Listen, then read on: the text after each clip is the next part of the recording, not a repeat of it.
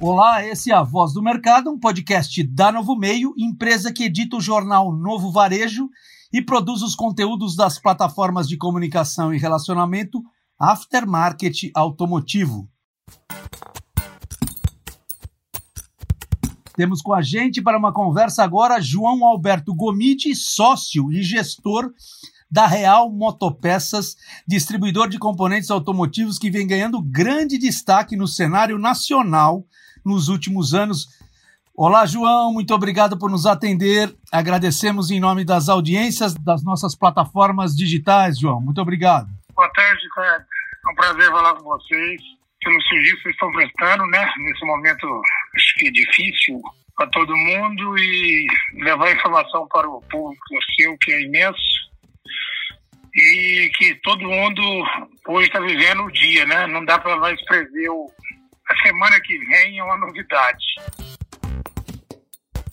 Eu queria saber sobre o seu olhar com relação aos desafios sociais e econômicos dos nossos dias, ainda mais acrescidos de instabilidades políticas e até ingerências entre poderes. Como isso tem interferido nas atividades dos seus negócios? Como você tem visto isso, João?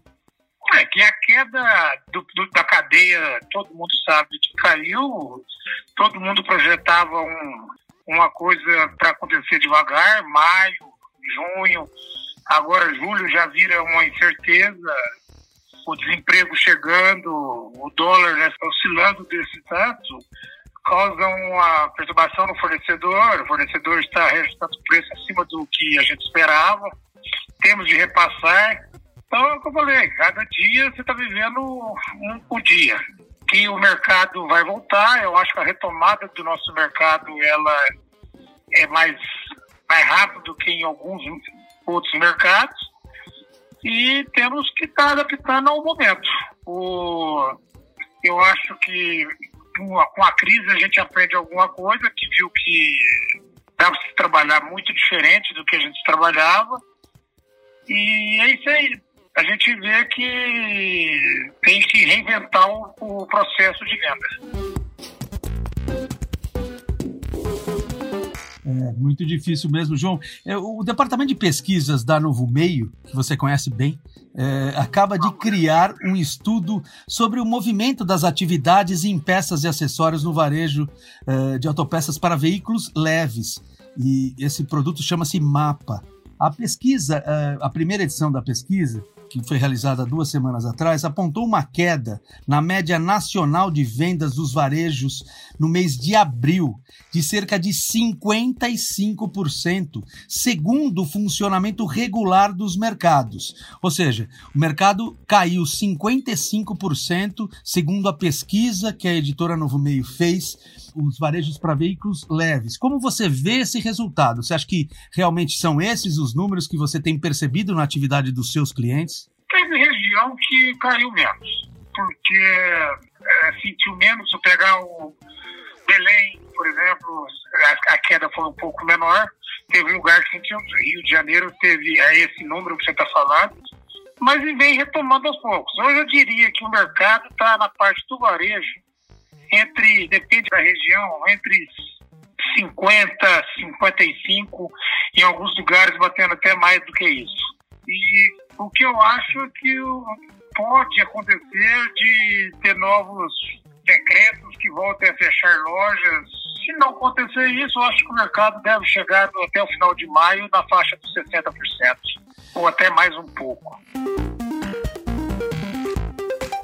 Tá, esperamos que sim, João. Deixa eu te passar um novo dado. Na semana seguinte, ou seja, há uma semana atrás, nós fizemos uma nova pesquisa, também junto aos varejistas de veículos leves de todo o Brasil, e encontramos um resultado não mais com referência aos dados do funcionamento de um mercado regular antes dessa crise, mas com relação ao que foi evoluído ou uma nova queda em função da, das movimentações da semana anterior na atividade de vendas e também dessa vez de compras. A gente mediu nacional uma nova queda, dessa vez de 2%, ou seja, o mercado caiu um pouquinho a um nível que deixa praticamente estável as operações, porque isso está dentro da margem de erro da pesquisa, e as compras caíram um pouco mais, 6,5% em relação àquilo que eles vinham comprando normalmente na semana anterior, o que é um indicativo também que os varejos têm comprado muito o que tem vendido, porque eles não têm feito grandes estoques, então essa diferença está justificada pelo fato do varejista provavelmente ter usado um pouco do estoque que ele tinha como mecanismo aí de defesa financeira. Esses números, portanto, contrariam essa expectativa de melhora que o mercado todo viveu, segundo o que apurou a pesquisa. O que, você acha disso, João? Olha, Ricardo, o que eu falei, estamos no oitavo dia do mês hoje, né? Uhum. Então, eu estou te dando dados que eu tenho que, do, do, que a gente também busca no mercado pelo nosso marketing. Eu mantenho esse número que eu te falei, entre 5% e 60%. Uhum. Como eu te falei, tem, tem regiões com menos regiões com mais. Agora, o nível de compra é, nas indústrias, eu acho que o que reflete é as altas que todo mundo gastando estoque e, e fazendo caixa. Porque agora a única coisa que mais interessa no momento é estoque e caixa. Tem que olhar para os dois lados. Porque ninguém sabe a semana que vem como vai ser. Olha, você sabe que uh, essa pesquisa apontou, desde a primeira edição dela, que o Centro-Oeste é a melhor região do país o funcionamento ah, melhor segundo a pesquisa. Inclusive, ele é o que mais se recuperou na semana passada, crescendo 10% em relação na se da semana anterior. E o sul do Brasil é o estado que tem comprado menos, apesar de não estar vendendo tão pouco ou seja, tem usado os estoques. O pior estado em funcionamento da atividade regular é o Nordeste. Você acha que esses resultados combinam com as atividades da sua empresa? Combinam muito, muito parecido. Centro-Oeste sentindo menos, o Sul mais, Rio de Janeiro caindo, São Paulo mantendo a queda, mantendo o nível de abril e algumas regiões crescendo. Volto a falar, agora que o mercado tem que estar muito atento, uma coisa que nosso mar está alertando muito, volta a falar, é nível de preço. Em preço vai ser inviável é, não subir. Tende a, alta de dois dígitos, diria é, com um movimento muito rápido de acontecer isso. Eu queria é, saber, João, a sua empresa, uma das mais fortes do mercado, tem uma, uma relação com a rede é, de fornecedores muito sólida. Como tem sido essa relação? Como as indústrias têm contribuído com os seus negócios nesses dias de tantas urgências, João?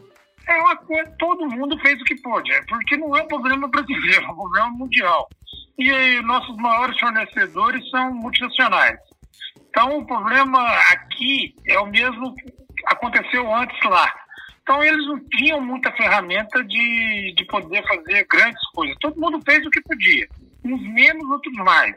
Mas não era um problema que era para resolver só o Brasil. O Brasil, para eles, foi um dos problemas. Então, é um, foi assim: todos ajudaram como todos, mas uns menos, outros mais, mas todos fizeram sua parte.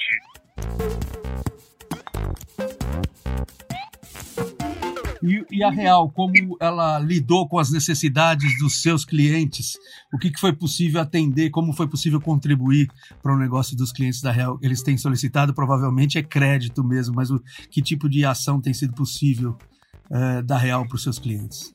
É, em cada caso é um caso, teve de todas as maneiras prorrogações, teve teve, por incrível que pareça, teve muita gente querendo pagar adiantado, aproveitando a situação. Aí cada teve que olhar olho a olho a parte financeira, cada um ajustou como pôde. Mas acho que nós saímos por cima, assim, fizemos o máximo que pôde para cada cliente e, e nos olhos deles, acho que nós estamos bem quistos. João, um assunto que começa a ser pauta em nosso mercado, ainda que pareça um pouco otimista, é o abastecimento da cadeia produtiva ali na frente. Talvez daqui umas semanas, alguns meses. O que pode aguardar os revendedores e reparadores para os próximos meses? Será possível atender a reposição dos estoques que são naturalmente consumidos, como a gente sabe, nesses tempos de crise aí como meio de geração de caixa? Ricardo, com o dólar bater nessas alturas, não está acontecendo de mercadoria está no porto, muita gente não nacionalizando essa mercadoria, esperando o dólar baixar, produtos nacionais da fábrica com 50% da produção, 40% da produção, é inevitável. Julho, ju, com certeza, vai ser a pior entrega da história do nosso mercado. Isso aliado a preços, uma pressão cambial, né, aumentando os preços, você já tem falado até em dois dígitos de, de aumento de preço.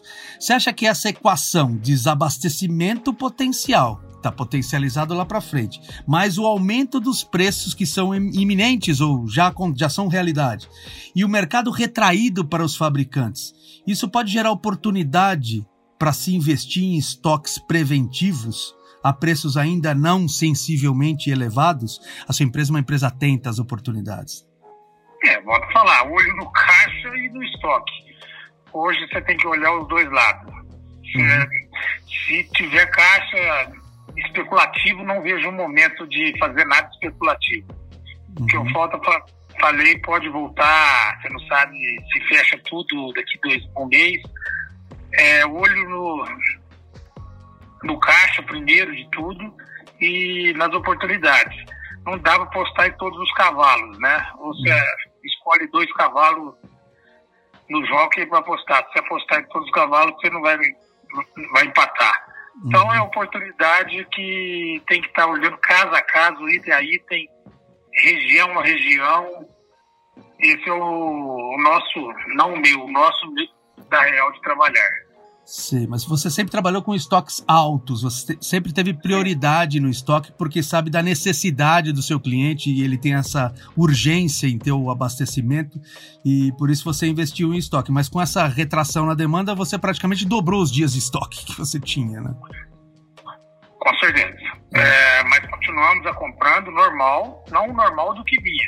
Continuamos mantendo nosso nível de estoque uhum. com o que, o que tem, e, mas já estamos recebendo mercadoria com novos preços, então o reajuste é, é fatal, isso aí é, é só esperar, cada semana vai acontecer, pontuais, não nada exagerado em 100% dos itens, produtos nacionais menos, uhum. produtos importados mais, produtos que têm estoque altos menos, produtos que estão tá acabando estoque mais. Uhum é, vai ser muito pontual. Agora, assim, é o dobro de trabalho, gestão de compra, é o dobro de re trabalho, retrabalho. A nossa, a nossa capacidade fiscal, né, com transferência, você está abalada, porque tem lugar que você tem mercadoria e não pode transferir por problemas fiscais. Então, tem que comprar com preço novo, com mercadoria em algumas regiões. Então, agora é cada caso, é o que eu falei, é viver o, hoje é viver o momento. Não dá para se prever igual se previa, né? Uhum. Você fazia uma previsão para três meses. Hoje é prever semana. Entra na sexta-feira para saber como é que, sem saber como é que começa a segunda. Grande desafio mesmo. João, a nossa última pergunta nessas conversas que temos tido com as lideranças do setor, tanto da distribuição como da indústria, tem sido sobre que tipo de mercado nós vamos encontrar após a passagem dessa crise econômica. A gente sabe que hoje a gente não consegue enxergar nem a semana seguinte, enxergar o mercado seguinte pode ser um grande desafio. Ao mesmo tempo, pode ser uma oportunidade para a gente posicionar os nossos negócios já de acordo com aquilo que vai ser numa realidade futura, certamente um novo aftermarket, um novo nível de competitividade, de número de, de participantes em cada etapa da cadeia. É, como que você consegue arriscar ver esse novo mercado, João? É, o que você falou, é arriscar. A gente vê que o mercado não volta mais do que era antes, é certeza. Hoje, você vai ter que fazer uma venda mais trabalhar mais. Você vê que o home office funcionou muito bem, muito mais do que a gente esperava. Vendedor em casa, fazendo a venda por telefone, sem estar ocupando sua sala, ocupando, diminuindo o custo. Mas com isso, todo, todos os meios, não é só o nosso. Você vê que o, a tendência é o carro rodar menos. Todo mundo viu que dava ficar em casa e fazer muita coisa. Então, é ficar de, de olho nas novas tendências. Que o mercado volta o que era antes, não volta, isso é uma certeza. A qualidade do trabalho. Não falo que não volte o nível de faturamento, isso eu acho que, que volta. Mas a qualidade, o, o jeito de trabalhar, vai acontecer muitas novidades que nem, nem a gente sabe ainda o que vai acontecer. Mas que não volta mais o que era antes, o modo de trabalhar volta mais. Sim, João. É, parece que existe uma voz única com essa opinião, um novo mercado realmente, um novo normal. É isso que espera é, os empresários e os profissionais do nosso setor. Eu queria que você deixasse agora uma mensagem final para os nossos públicos. Milhares de ouvintes estão te ouvindo agora, seus clientes, é, de alguma forma, seus fornecedores, aqueles profissionais que estão relacionados com a atividade regular aí dos negócios da Real Motopeças. Eu acho que agora nós temos que ter momentos de muita tranquilidade, não fazer nada no, no ímpeto, tanto para negativo como apostar, como nós falamos em estoque, eu não vejo nada que clareie essa que ainda possa apostar, apostar muito em estoque. Mas eu acho que o nosso mercado deve retornar em breve aos níveis de 75%, 80%, eu acredito, se não houver nada de de novo nessa pandemia e o otimismo da Real sempre foi uma das nossas qualidades. Estamos otimistas, adequando os momentos, mas estamos muito ansiosos para a retomada dos negócios voltarem mais rápido. É isso, João, um sentimento comum todos nós buscando essa retomada das nossas atividades, da nossa vida de volta. João Alberto Gomide, muito obrigado pela sua participação, pelas suas opiniões e ponderações sobre os negócios do nosso setor. Certamente suas posições trouxeram importante contribuição para as avaliações de empresários e profissionais do nosso mercado. Muito obrigado, João. Obrigado a vocês. Parabéns pela iniciativa e o trabalho que vocês estão fazendo. E vamos que o mercado nosso tem que agora é união. Eu sou Ricardo Carvalho Cruz, profissional do jornalismo da Novo Meio. Esse foi o podcast Voz do Mercado, a sua mensagem na sua própria voz para todo o mercado. Ouça também os podcasts da Novo Meio Mercado Agora, Pensando Bem, Alguma Pergunta e Novo Hoje.